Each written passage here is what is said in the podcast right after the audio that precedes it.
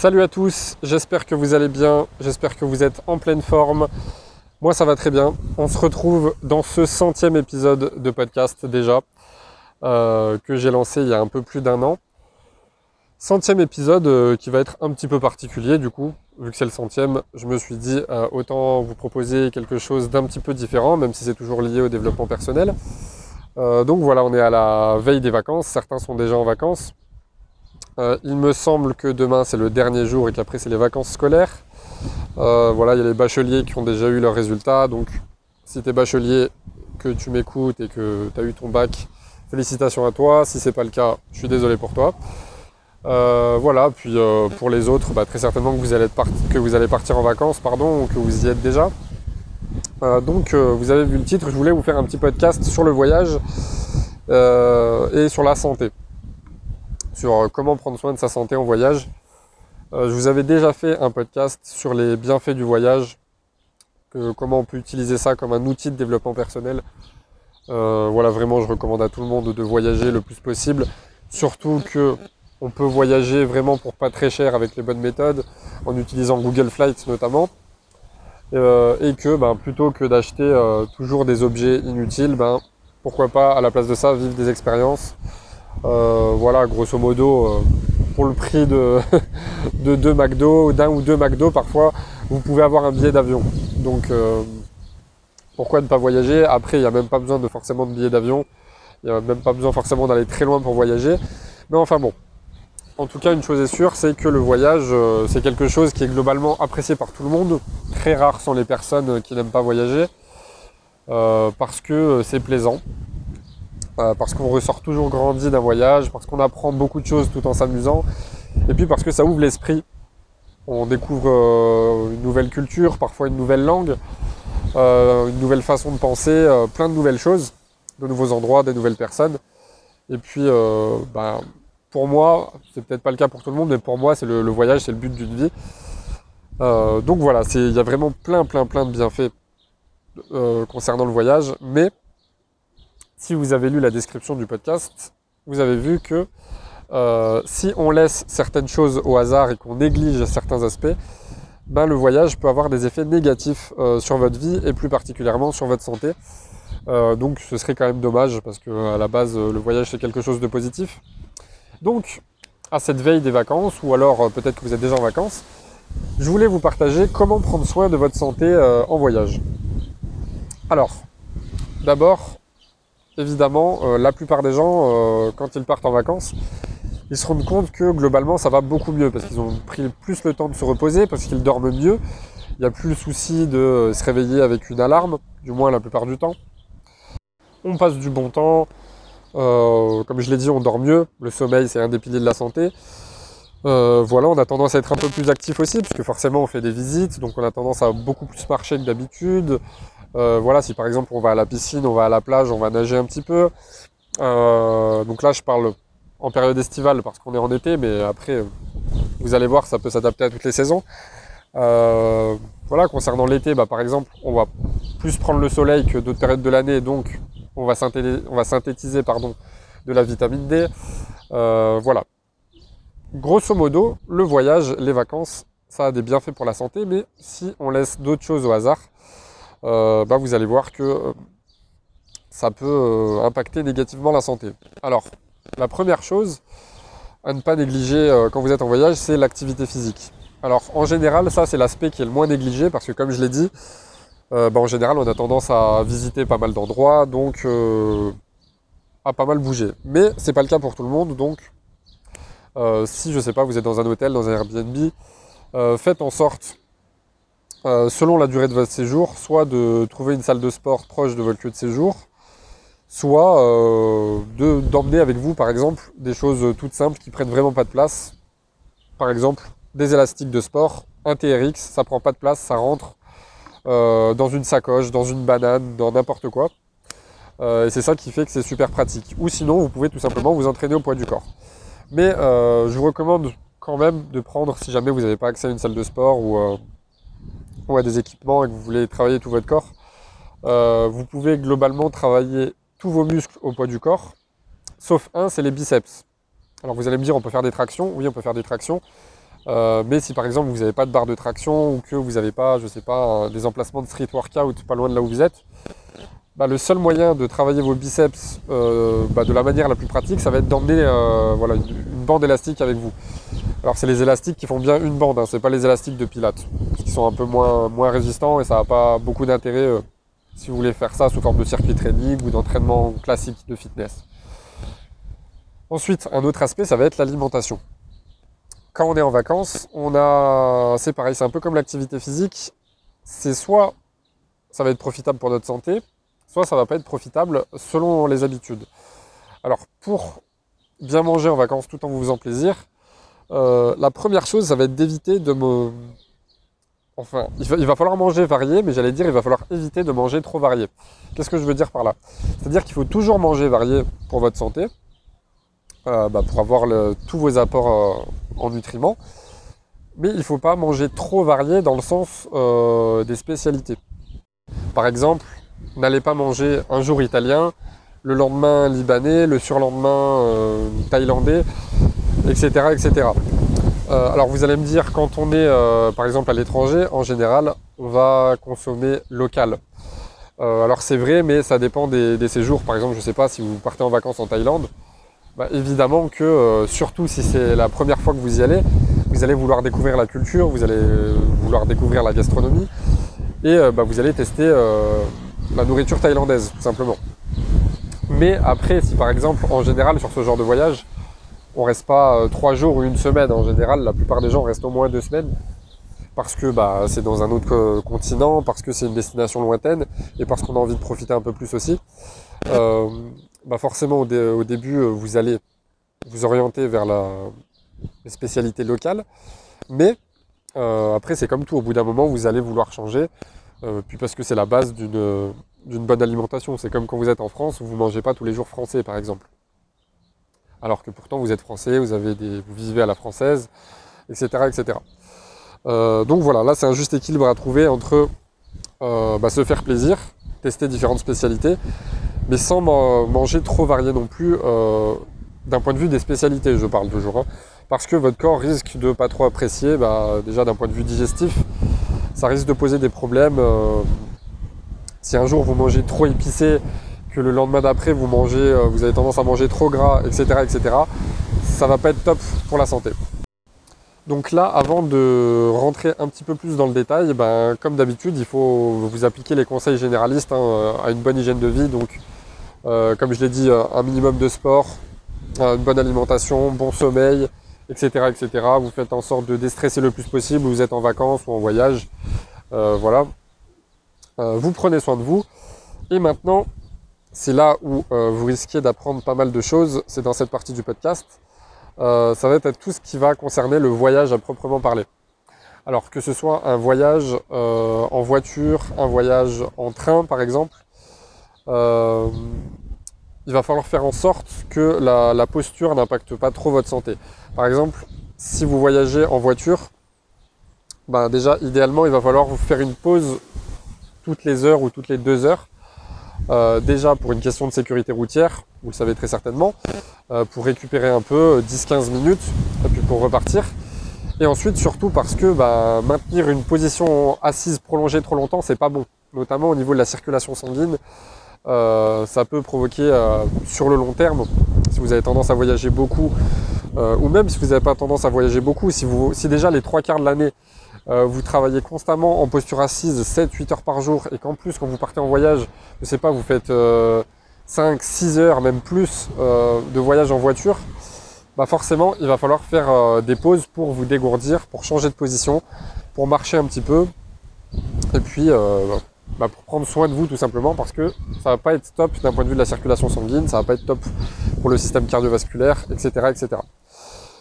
Euh, si, vous êtes, si vous voyagez en train, alors évidemment vous n'allez pas pouvoir faire de pause quand vous voulez, mais l'idéal c'est de temps en temps vous lever, euh, voilà pareil, hein, toutes les demi-heures, toutes les heures, euh, soit pour aller aux toilettes, soit pour faire quelques pas dans le train ou tout simplement rester un peu en position debout et, détendre vos jambes parce que ben, ça évitera des problèmes de circulation sanguine.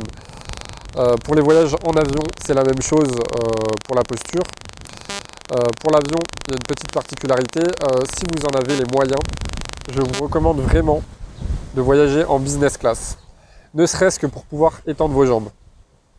Pour avoir toute la place nécessaire pour votre bien-être. Donc si vous avez les moyens de voyager en business class, vraiment ne vous en privez pas, ne serait-ce que pour ça, pour votre bien-être. Après, si vous n'avez pas les moyens, euh, et c'est là où je rentre dans le vif du sujet concernant le voyage en avion, bah, évidemment, vous voyagez euh, dans le compartiment de l'avion que vous pouvez, mais dans ce cas, pareil, euh, toutes les demi-heures, toutes les heures, il va falloir faire en sorte de faire quelques pas dans l'avion, vous allez aux toilettes ou voilà, vous, faites quelques pas, parce que l'avion, en fait, ça a beaucoup de points négatifs sur la santé, dont celui-là, euh, si vous ne respectez pas un minimum de choses. Donc là, ça c'est un point commun aux autres transports, comme la voiture, comme le train par exemple. Euh, c'est voilà, dégourdissez-vous les jambes de temps en temps, portez des vêtements amples, voilà, un survêtement, un short, quelque chose. Euh, mais ayez quand même, par exemple, il y a certains avions où il peut faire quand même assez froid euh, quand on est en altitude. Après, ça dépend de, la destination, ça dépend de la durée du voyage, ça dépend de plein de choses. Euh, mais globalement, voilà, il y a tendance à faire un peu frais dans l'avion. Après, vous savez que je suis un partisan aussi des bienfaits du froid. Donc ça, c'est vous qui voyez selon votre, votre habitude du froid, selon si vous prenez des douches froides, etc. etc. Mais globalement, voilà.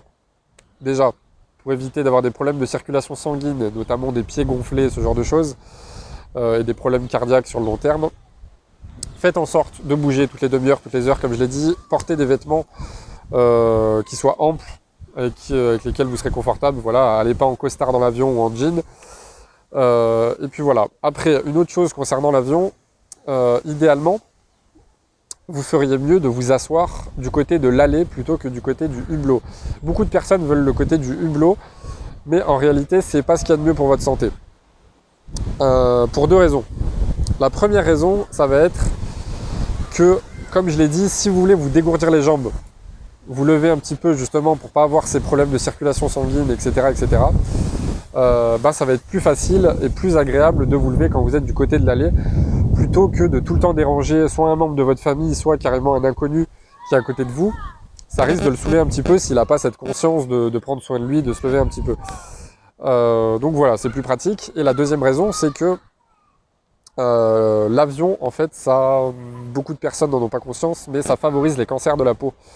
C'est pas pour rien que le, les personnels, de, le personnel pardon, des compagnies aériennes, donc que ce soit les pilotes ou euh, les hôtesses de l'air par exemple, ont des risques de cancer de la peau qui sont deux fois plus élevés que le reste de la population. C'est parce que les rayons UV en altitude sont beaucoup plus, intenses que, bah, que nous quand on est sur Terre. Euh, ce qui fait que par exemple, quand vous êtes dans votre bureau, dans votre chambre euh, ou dans une pièce quelconque et que vous avez une fenêtre fermée, ben voilà, vous n'allez pas pouvoir bronzer à travers la vitre, vous n'allez pas pouvoir synthétiser de vitamine D à travers la vitre, ou du moins pas totalement. Vous allez pouvoir synthétiser un peu de vitamine D à travers une vitre, mais les rayons UV ne seront pas assez puissants pour, que vous en synthétisiez suffisamment voilà, donc c'est pour ça qu'il faut mieux vous exposer euh, au soleil directement. Par contre, en altitude, les rayons UV sont très puissants. Ils sont tellement puissants que justement, vous pouvez augmenter votre risque de cancer de la peau à travers un, simple hublot.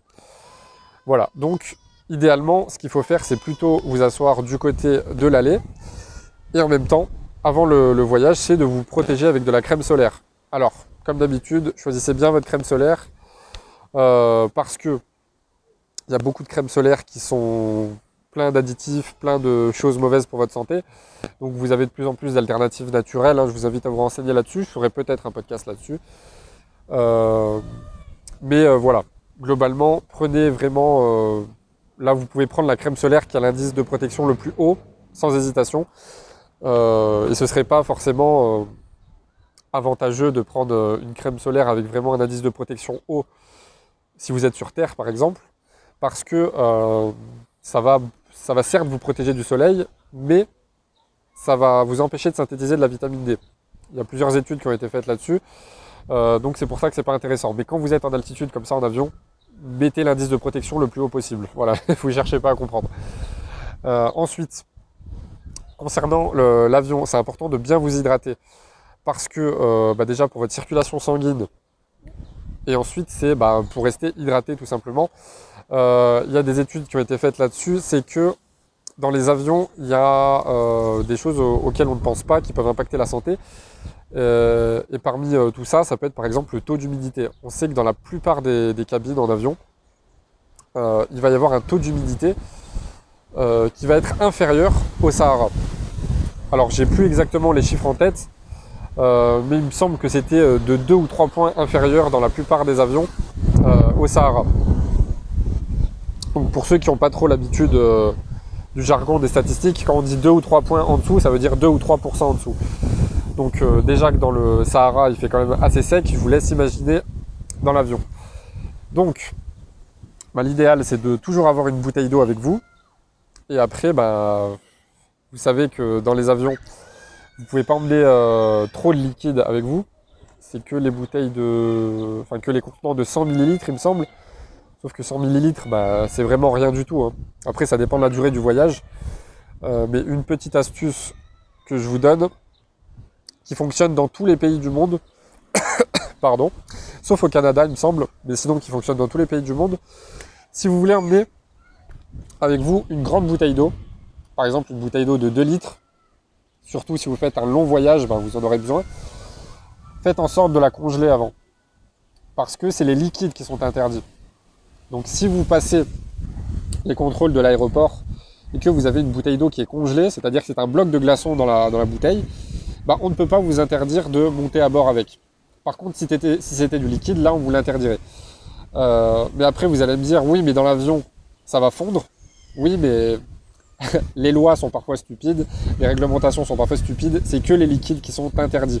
Donc si au moment où vous montez dans l'avion, l'eau est encore congelée, bah y a. Enfin si oui, si la bouteille d'eau est encore congelée, il n'y a aucun problème, vous pouvez monter avec.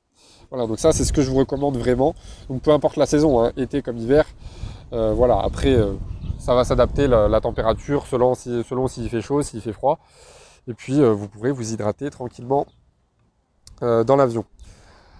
Après, une autre chose, ça va être de pas abuser de, l'avion, tout simplement. Alors, ça, non, ça va être non pas pour le risque de crash aérien, je vais revenir là-dessus après, mais ça va plutôt être euh, parce que, bah, comme je vous l'ai dit déjà, pour limiter un maximum de risques, comme par exemple sur les cancers de la peau, ce genre de choses, voilà, mais tous les méfaits que, j'ai listés et que je vais lister, euh, en fait, ne prenez l'avion que quand vraiment c'est indispensable et que quand c'est le plus pratique. Par exemple, euh, enfin après chacun fait ce qu'il veut, hein, mais ça là c'est un, simple conseil.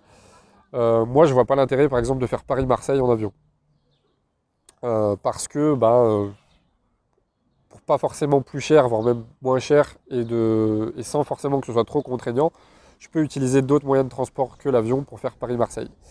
Par contre, c'est sûr que si je veux aller aux États-Unis, si je veux aller en Australie, si je veux aller en Grèce, bon bah déjà je vais éviter de polluer les, océans en y allant en bateau.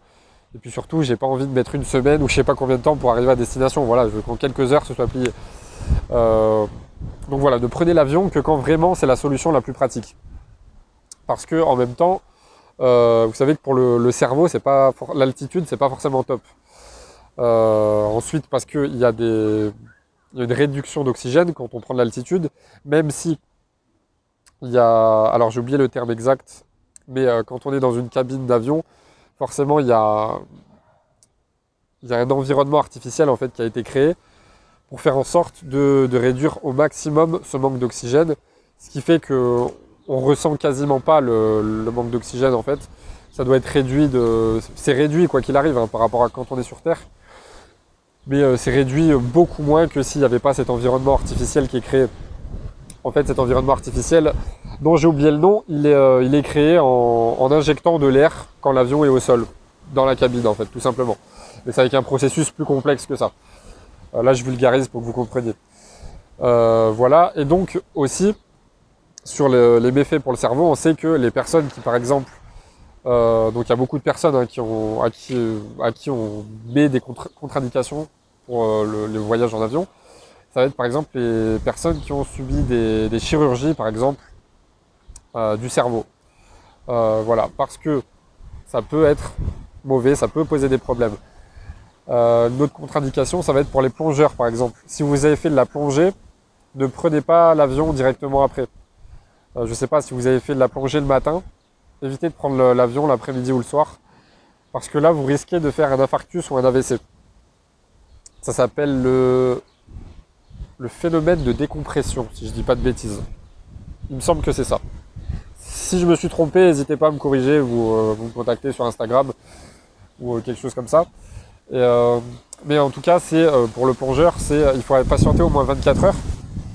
Parce que quand vous faites de la plongée et que vous avez de l'oxygène avec des bouteilles, bah, en fait vous allez avoir des petites bulles d'air qui vont se créer dans les poumons et, dans l'organisme.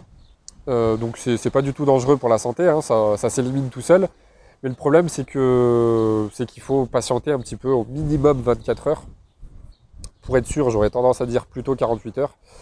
Euh, mais voilà, quand vous prenez l'avion tout de suite après avoir fait de la plongée, euh, bah, pour vulgariser un petit peu, vous risquez vraiment à ce que ces, bulles d'air éclatent et que ça fasse un problème au niveau sanguin. Et donc ça peut poser bah, des problèmes cardiovasculaires, un AVC, etc. etc. Voilà, donc euh, que dire d'autre concernant l'avion? Après, si euh, y a des personnes qui ont peur de l'avion, qui ont l'angoisse euh, du vol, euh, qui ont tendance à être assez stressées, bah, vous pratiquez des exercices que je vous ai déjà recommandés, hein, cohérence cardiaque, etc. etc. et puis surtout, quand vous êtes en avion, alors après, encore une fois, ça dépend de la durée du voyage, mais faites en sorte de vous reposer le plus possible. Reposez-vous le plus possible. Donc, en faisant en sorte toujours de, vous lever de temps en temps. Hein comme je vous l'ai dit, pour ne euh, pas bloquer votre circulation sanguine, surtout si c'est un long voyage. Euh, mais voilà, quand par exemple, imaginons que vous êtes fixé pour objectif de vous lever toutes les heures, euh, eh ben pendant, pendant une heure, à chaque fois, vous faites en sorte de vous reposer. Même si vous ne dormez pas, c'est pas grave, mais faites en sorte de vous reposer, surtout si vous allez dans une destination où il y a un décalage horaire. D'ailleurs, concernant le décalage horaire, ce que je vous conseillerais, c'est de prévoir votre voyage. La plupart des gens qui partent dans une destination lointaine ne prévoient pas leur voyage au niveau du décalage horaire. Qu'est-ce que j'entends par là? Euh, La plupart des personnes vont penser à préparer euh, leurs affaires, vont penser à préparer euh, certaines choses peut-être d'un point de vue administratif, selon la durée du voyage, selon le but du voyage, mais ne vont pas penser à prendre soin de leur sommeil. Par exemple, euh, alors si je dis pas de bêtises, c'est plus facile de se remettre du décalage horaire quand on voyage vers l'ouest que quand on voyage vers l'est. Euh, parce que euh, c'est bah, tout simplement c'est plus facile de dormir plus tard que de se forcer à dormir. Renseignez-vous sur les horaires des différents pays et vous allez comprendre cette phrase. donc, si par exemple vous voyagez dans une destination où l'heure avance par rapport à chez vous, et eh ben faites en sorte, donc du coup, alors attendez, que je dise pas de bêtises, si l'heure avance par rapport à chez vous,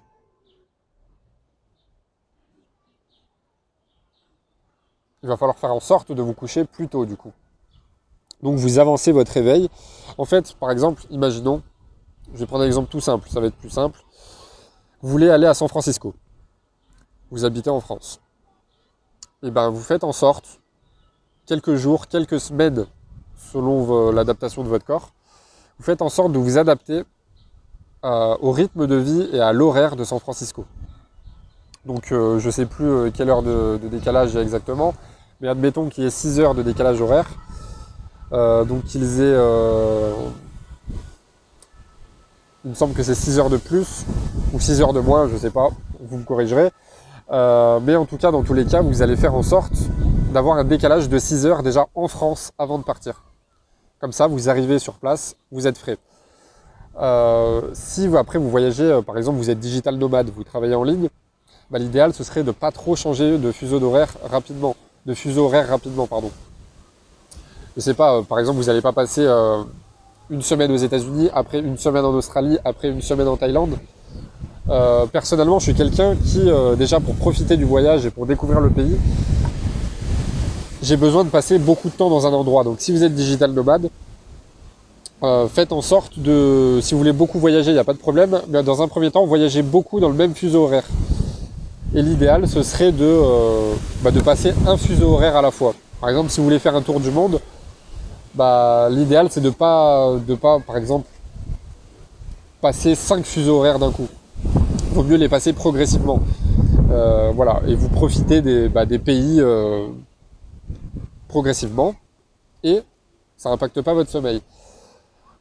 Et en plus de ça, euh, bah, comme je l'ai dit, après si vous n'êtes pas digital nomade, par exemple c'est pour des vacances, c'est pour un voyage d'affaires, ce genre de choses, et que c'est quelque chose de planifié, bah, vous pouvez tout à fait sans problème vous adapter quelques temps avant. Alors après, si vous travaillez, si vous avez des contraintes professionnelles, familiales, vous allez me dire par exemple, ça va être compliqué en France de vivre la nuit et de dormir le jour si, je travaille, si j'ai une famille. Euh, oui, mais dans ce cas, je sais pas, par exemple, imaginons que vous avez euh, des congés d'un mois par exemple, et que vous voulez partir deux semaines à San Francisco, et ben vous faites en sorte de, euh, je sais pas, je dis n'importe quoi, de partir les deux dernières semaines, et les deux premières semaines, ça va être tout simplement un temps d'adaptation.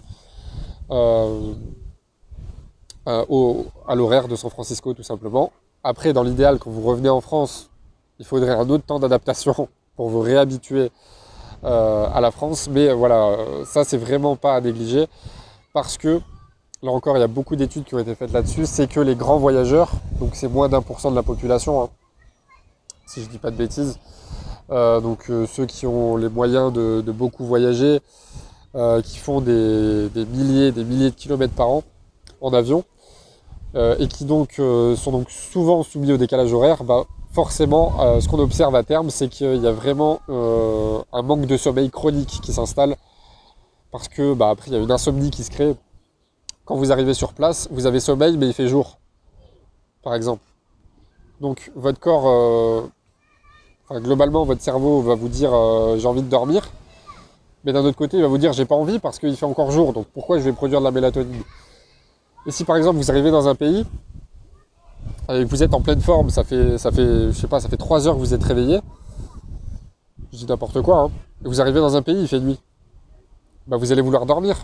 Sauf qu'il ne s'est pas passé assez de temps pour que vous puissiez produire de la mélatonine et pour que vous puissiez produire de l'adénosine. L'adénosine, c'est une substance qui se produit dans le cerveau. Et euh, pour faire simple, plus il y a du temps qui passe par rapport à quand vous êtes réveillé, plus l'adénosine augmente. Et plus l'adénosine augmente, bah, plus votre besoin de sommeil est grand, tout simplement. Donc après, concernant les fuseaux horaires, je sais que ça peut pas être évident pour tout le monde, selon la durée du voyage, selon le but du voyage, selon la destination, selon plein de choses. Mais essayez d'appliquer ces deux principes un maximum. Le premier, c'est euh, si vous en avez les moyens, par exemple, je sais pas, vous êtes digital nomade, bah, changez de fuseau horaire le moins vite possible. Et un autre conseil qui peut s'appliquer globalement à tout le monde, prévoyez votre décalage horaire. Décalez votre sommeil en fonction de l'heure euh, du pays dans lequel vous allez aller. Euh, voilà, parce que vous savez que, pour conclure sur ce podcast, quand vous passez un fuseau horaire, par exemple une heure de fuseau horaire, il faut un jour pour s'en remettre. Donc, si par exemple vous allez euh, dans une destination où vous avez 8 heures de décalage horaire par rapport à la France, il faudra 8 jours pour vous en remettre, minimum. Donc c'est pour ça, euh, passer les fuseaux horaires le plus progressivement possible. Euh, et puis, euh, et puis bah, prenez soin de vous, adaptez-vous. après, concernant la peur de l'avion, voilà, que, j'ai abordé tout à l'heure, j'y reviens parce que j'ai pas creusé le sujet. voilà, globalement, l'avion, j'ai donné une raison tout à l'heure, prenez l'avion que quand c'est vraiment la solution la plus pratique. Euh, pour toutes les raisons que j'ai citées, mais aussi une autre raison, bah, ça peut tout simplement pour éliminer votre peur de l'avion, pour, euh, bah, pour éviter des angoisses inutiles. Après, globalement, d'un point de vue statistique, l'avion, c'est un des moyens de transport les plus sûrs au monde, même si moi, pour ma part, par exemple, euh, comme je l'ai dit, je vais éviter de prendre l'avion quand je peux avoir un autre moyen de transport et quand c'est pas moins pratique. Parce que par exemple, je sais pas, quand je suis dans un train, quand je suis à bord d'un bateau, quand je suis euh, dans une voiture, évidemment qu'il peut y avoir des accidents, évidemment qu'on peut être dans une situation critique, mais c'est vrai qu'il y a ce côté rassurant du fait de se dire, euh, ben, on est sur Terre, donc s'il y a un problème, je peux quand même essayer de m'en sortir en situation de survie. Euh, si le, par exemple, si je suis à bord d'un bateau et que le bateau coule, alors c'est vrai que si j'ai par exemple, même si je sais nager, si j'ai pas de gilet de sauvetage, au bout d'un moment, je vais me fatiguer au, au beau milieu de l'océan.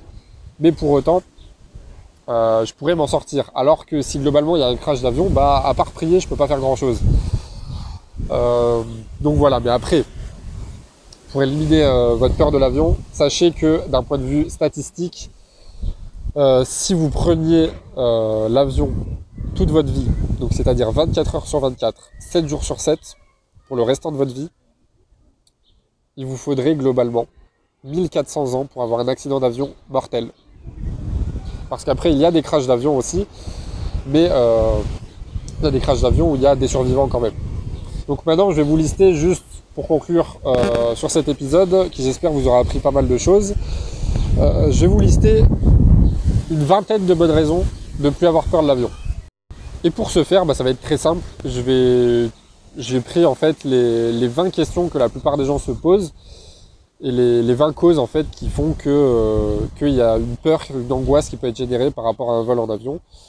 Et je vais poser tout simplement euh, une réponse rationnelle dessus, des éléments rationnels qui vont vous faire comprendre que en réalité, euh, évidemment que le risque zéro n'existe pas, mais que il faut enlever cette peur. Alors, une première question qu'on pourrait se poser, c'est combien il y a de pilotes pour un vol? Alors les choses ont beaucoup évolué au fil du temps. Euh, après, ça dépend. Est-ce que c'est un vol euh, court courrier, moyen courrier, long courrier euh, Mais globalement, il y a en général 2 à 3 pilotes. Si le vol dépasse les 8 à 10 heures d'avion, il y a 2 à 3 pilotes. Ensuite, une autre question qu'on pourrait se poser, c'est qu'est-ce qui se passe si je fais un malaise en avion? La plupart enfin c'est pas la plupart, c'est tous en fait, tous les, les, le, tout le personnel des compagnies aériennes, donc pilotes, hôtesses de l'air, euh, sont formés euh, au secourisme, tout simplement. Et après, évidemment, euh, ces personnes-là peuvent solliciter éventuellement s'il y a un médecin ou s'il y a un professionnel de santé à bord d'un avion. Mais en général, les malaises en avion sont très rares et quand ils arrivent, c'est voilà, c'est jamais très grave en général. Mais voilà, sachez qu'en tout cas, le personnel est toujours formé au secourisme, évidemment. Euh, donc j'ai dit une vingtaine, mais je pense que ça fera un peu plus, ça fera plutôt 21, 22. Euh, ensuite, on peut se poser des questions par rapport au terrorisme. Là encore, euh, la sécurité dans les aéroports, elle a été énormément renforcée, à tel point que parfois on se pose même des questions sur des, procédés, des réglementations absurdes. Par exemple, tout à l'heure, je vous parlais des liquides et de la bouteille d'eau on pourrait se dire mais c'est complètement stupide, on va pas mourir de soif dans l'avion, pourquoi limiter, euh, pourquoi limiter à 100 ml de liquide? Bah, C'est tout simplement parce qu'avec de l'eau et des bombes aérosols, on peut fabriquer des explosifs. Donc la sécurité a, fortement été renforcée avec plein de moyens. Donc encore une fois, le risque zéro n'existe pas, mais il est très limité. Euh, ensuite, euh, qu'est-ce qui va se passer? Que font les pilotes pendant les vols de croisière? Alors globalement, vous savez que de plus en plus, par rapport à il y a des années en arrière, maintenant sur tous les avions, il y a un mode de pilotage automatique. Donc ça, bien évidemment, ça va permettre euh, à l'avion de se stabiliser, ça va permettre aussi aux pilotes de, se reposer un petit peu, mais de se reposer dans le sens où ils vont pouvoir se concentrer sur d'autres aspects de la sécurité à bord. Euh, voilà, ça va simplement permettre de, stabiliser l'avion à une certaine altitude, à une certaine, vitesse. Pardon. Euh, voilà, c'est un petit peu comme en voiture, vous avez les boîtes de vitesse automatiques. Euh, et ben, ça va tout simplement vous permettre d'accorder plus d'attention à d'autres choses. C'est-à-dire que l'attention que vous accordiez avant à votre boîte de vitesse, ben maintenant vous allez l'accorder davantage sur la route. Et ben, pour un vol en avion, c'est exactement la même chose. Ensuite, euh, beaucoup se demandent pourquoi est-ce qu'on réduit la luminosité dans la cabine lors d'un atterrissage de nuit. Euh, c'est tout simplement parce que, même si ça crée un environnement un peu glauque, euh, c'est tout simplement parce que ça pourrait éblouir les, pilotes. Je ne trouvais plus le mot, pardon. voilà. Donc encore une fois, c'est une mesure de sécurité. Ensuite, euh, que se passe-t-il si on ne peut pas sortir le train d'atterrissage Sachez que déjà, c'est très peu probable euh, que, ça arrive, et que même si ça se passe, tous les avions sont conçus pour atterrir sur le ventre, entre, guillemets, et c'est même déjà arrivé. Euh, alors, tout ce qui va se passer, ça va être tout simplement que le personnel de l'aéroport et des contrôles aériens vont être prévenus. Et il y a un liquide anti-abrasif qui, va être, qui va être répandu sur la piste et qui va permettre à l'avion bah, d'atterrir sans le, sans le train d'atterrissage. Ensuite, concernant les turbulences, bah, elles ont tendance à faire peur, mais euh, la plupart du temps c'est normal. Et, pour les bruits, euh, ben, c'est la même chose.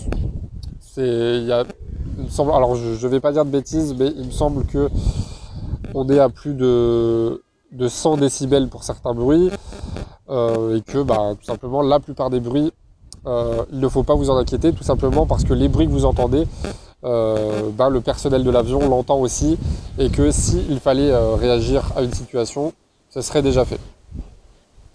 Ensuite, un avion peut-il être foudroyé? Évidemment, l'avion peut être foudroyé. Il y a même énormément d'avions en vol qui prennent la foudre, mais euh, bien évidemment, il y a des équipements euh, qui sont un petit peu semblables à ce qu'on a sur nos maisons, c'est sur nos immeubles, euh, comme les paratonnerres, qui permettent de protéger bah, tout le monde dans l'avion, que ce soit pour un vol commercial ou, euh, pour n'importe quel vol d'ailleurs. Ensuite, comment la maintenance est assurée? Euh, On a tendance à dire, et à juste titre, qu'un avion en général, il fait peur non pas quand il est dans les airs, mais euh, quand il est au sol, parce que plus de temps il passe au sol, plus de temps il, est, il a pour, pour s'user, tout simplement, parce qu'il est conçu pour voler, il n'est pas conçu pour rester au sol.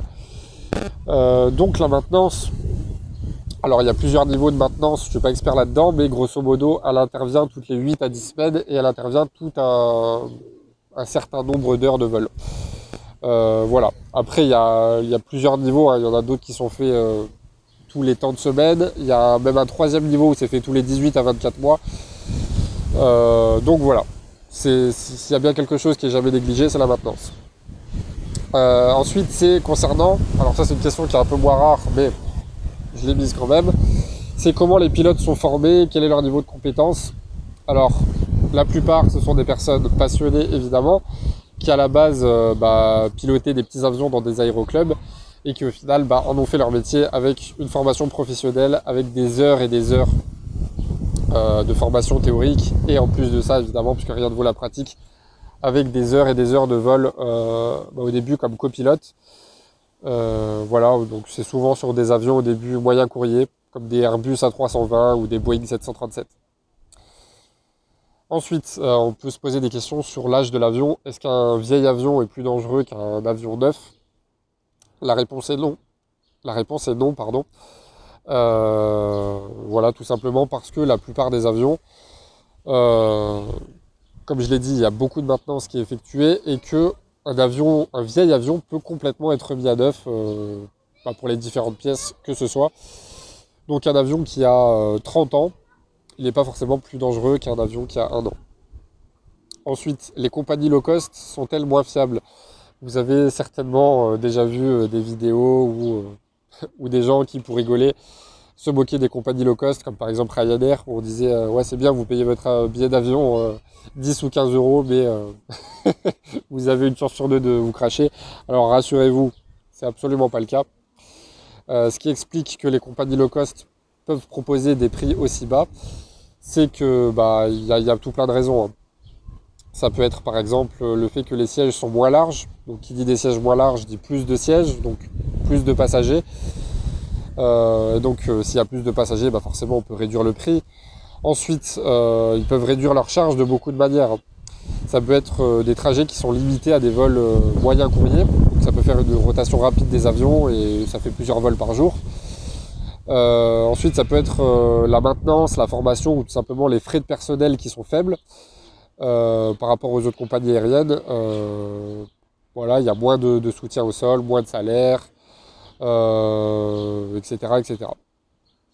Ensuite, ça peut être une réduction des taxes d'aéroport euh, en utilisant plus souvent des aéroports secondaires. Euh, ça peut être par exemple le fait d'embarquer des passagers en bus plutôt qu'avec des passerelles. Euh, ça peut être des temps de stationnement réduits, etc. etc. après, ça peut être, bah, comme je l'ai dit, avec les sièges, du confort réduit, des, des, services en moins qui sont proposés. et donc forcément une marge qui augmente. Et si la marge augmente, on propose des prix plus bas. Voilà. Ensuite, est-ce qu'on peut survivre à un accident d'avion? La réponse est oui.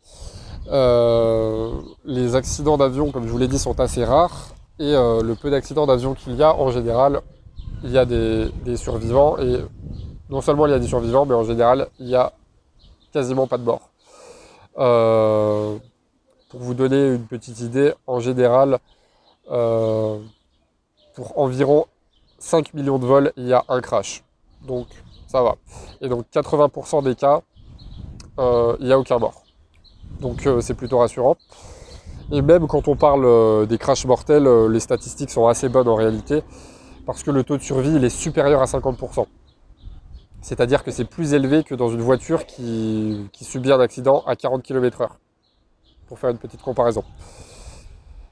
Ensuite, euh, quel risque il peut y avoir en cas de collision avec un drone? Alors euh, ça, ça dépend de l'altitude.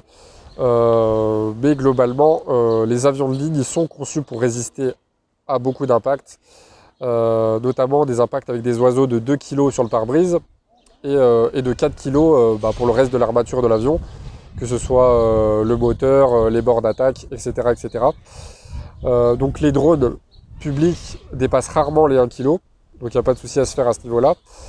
Euh, il y a des milliers et des milliers de collisions chaque année avec des avions, que ce soit des oiseaux ou des drones. Et euh, bah, ça a rarement, euh, enfin ça a quasiment jamais d'impact négatif parce que bah, l'impact n'est pas assez lourd, n'est pas assez important. et ensuite, bah, concernant les drones, il faut que l'avion vole à près de 400 km/h, ce qui est possible qu'au-dessus de 1200 mètres d'altitude pour que les dégâts avec un drone soient assez importants. Sauf que si vous êtes un amateur de drone, vous savez que la plupart des drones ne dépassent jamais les 500 mètres, donc le risque est inexistant. Ensuite, une autre question importante qu'on peut se poser, qu'on peut se poser, pardon, c'est est-ce que le piratage informatique d'un avion est possible? Euh, Alors, quel que soit le, scénario qu'on puisse imaginer, euh, la prise de commande d'un avion, que ce soit par un passager euh, via son siège ou via une connexion depuis le sol, euh, elle est quand même très invraisemblable. Parce qu'il y, a une, séparation totale des commandes de vol avec tout autre circuit électronique. Euh, il y a des systèmes de protection et, il y a l'impossibilité en fait pour les gouvernes d'obéir à une autre source que celle qui provient des commandes. Mais si on imagine quand même dans l'optique la plus pessimiste, on va imaginer le, scénario du piratage. Euh, si on prend l'hypothèse où l'appareil est piraté depuis l'extérieur, par exemple avec quelqu'un qui est au sol et qui, euh, essaye de pirater, enfin qui pirate l'avion avec une connexion satellite. Euh, il va juste suffire au pilote de couper toutes les liaisons de données qui relient l'avion à l'extérieur. Et s'il est piraté par un passager depuis, bah, depuis son, système à bord de l'avion, donc euh, son téléphone, son ordinateur ou autre. Il suffit de couper l'alimentation électrique de la cabine et le cockpit reste quand même tout à fait fonctionnel. Et comme si ça ne suffisait pas, il est carrément possible d'éteindre les ordinateurs du bord et, euh, de repasser ce qu'on appelle en loi directe. Donc, euh, après vous allez me dire, ouais, mais si on coupe tout d'un point de vue électrique, bah, comme je vous l'ai dit, il n'y a pas de souci, le cockpit reste quand même tout à fait fonctionnel. Euh, et, en plus, dans l'avion, il y a des, réserves de. Alors, je ne sais plus comment on appelle ça exactement le terme technique. Euh, mais en gros, il y a des réserves électriques indépendantes du système qui permettent euh, de voyager pendant 30 minutes ou une heure. Donc, ça laisse largement le temps de trouver, par exemple, un aéroport pour se poser en cas de problème. Ensuite, une autre question qu'on peut se poser, c'est est-ce qu'il y a un moment du vol qui est le plus dangereux? Alors euh, en réalité ça n'a pas vraiment de sens. C'est comme, euh, c'est comme si, on, compare ça à un autre moyen de transport en fait. Si je vous disais euh, qu'est-ce qui est le plus dangereux entre rouler sur l'autoroute ou rouler en ville, bah, les deux sont dangereux. Dans les deux cas, vous pouvez avoir un accident. Et il n'y a pas forcément besoin de rouler vite pour avoir un accident, mortel. Pardon. Donc en réalité, pour les avions, il y a tellement peu d'accidents qu'il est même plus possible de fournir des statistiques fiables sur est-ce qu'il y a un moment du vol qui est plus dangereux euh, ou pas. Donc que vous voliez de jour ou de nuit, euh, que ce soit un vol de croisière ou que vous soyez en train de décoller, euh, peu importe la compagnie aérienne, la marque de l'avion, voilà, il y a quasiment 100% de chance pour que vous arriviez à destination. Est-ce qu'on peut décoller malgré des pannes? Alors évidemment, si ce sont des pannes importantes, la réponse est non. Mais en général, le, vol sera annulé bien avant, vous serez prévenu bien avant. Mais si c'est des pannes vraiment minimes, évidemment vous pouvez décoller sans risque. Euh, voilà, c'est comme par exemple, je sais pas, euh, on peut encore comparer ça à la voiture. Si euh, vous avez un, problème majeur, bah, évidemment que vous ne pourrez pas démarrer, ou alors vous pourrez démarrer, mais que ce ne sera pas très prudent de prendre la voiture. Mais si par exemple vous avez juste sur votre tableau de bord un petit voyant rouge qui s'allume, je sais pas, pour vous rappeler de, de, faire une vidange ou quelque chose comme ça, bah vous pourrez quand même prendre la route. En avion, c'est exactement la même chose. Euh, ensuite, euh, est-ce qu'on peut manquer de carburant en avion euh, La réponse est non, tout simplement parce que, encore une fois, la maintenance là-dessus est tellement importante. Il y a des procédés bien particuliers avec, avec des cahiers des charges, des cahiers de procédure, et qu'en général, il y a même une réserve de route où on prend 5% de carburant en plus de ce qu'on a besoin. Et je viens de me rendre compte que je vous ai dit, euh, je viens de voir sur ma note, que je me suis trompé. En fait, euh, tout à l'heure quand je vous parlais de, l'électricité, le cockpit peut rester fonctionnel si euh, les pilotes décident de couper l'électricité dans la cabine de l'avion.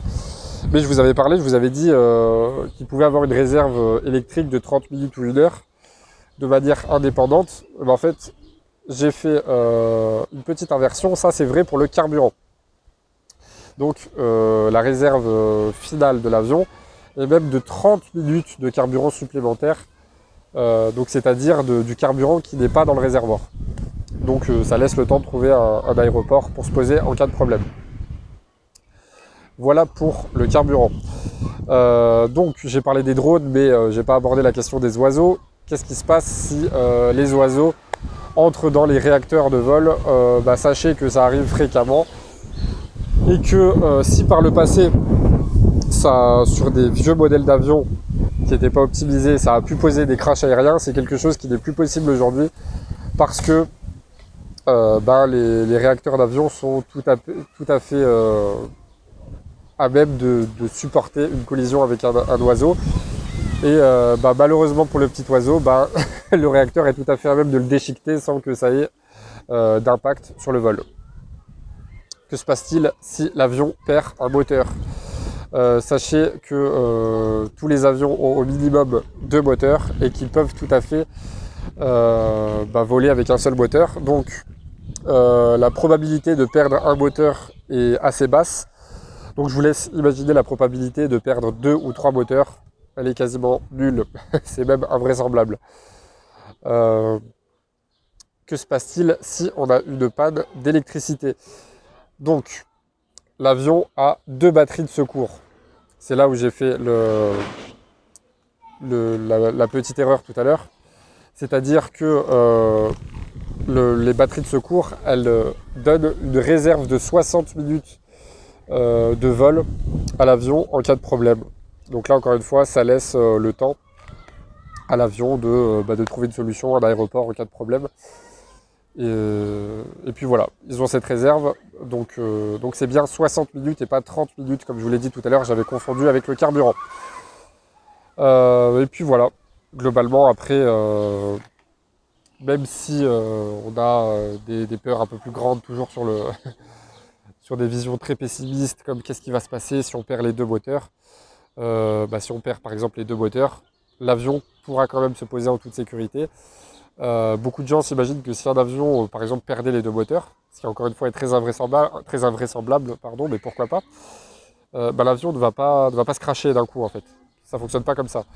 Ça va, ça va avoir le, même effet qu'un avion, qu'un oiseau, pardon, qui arrête de battre des ailes.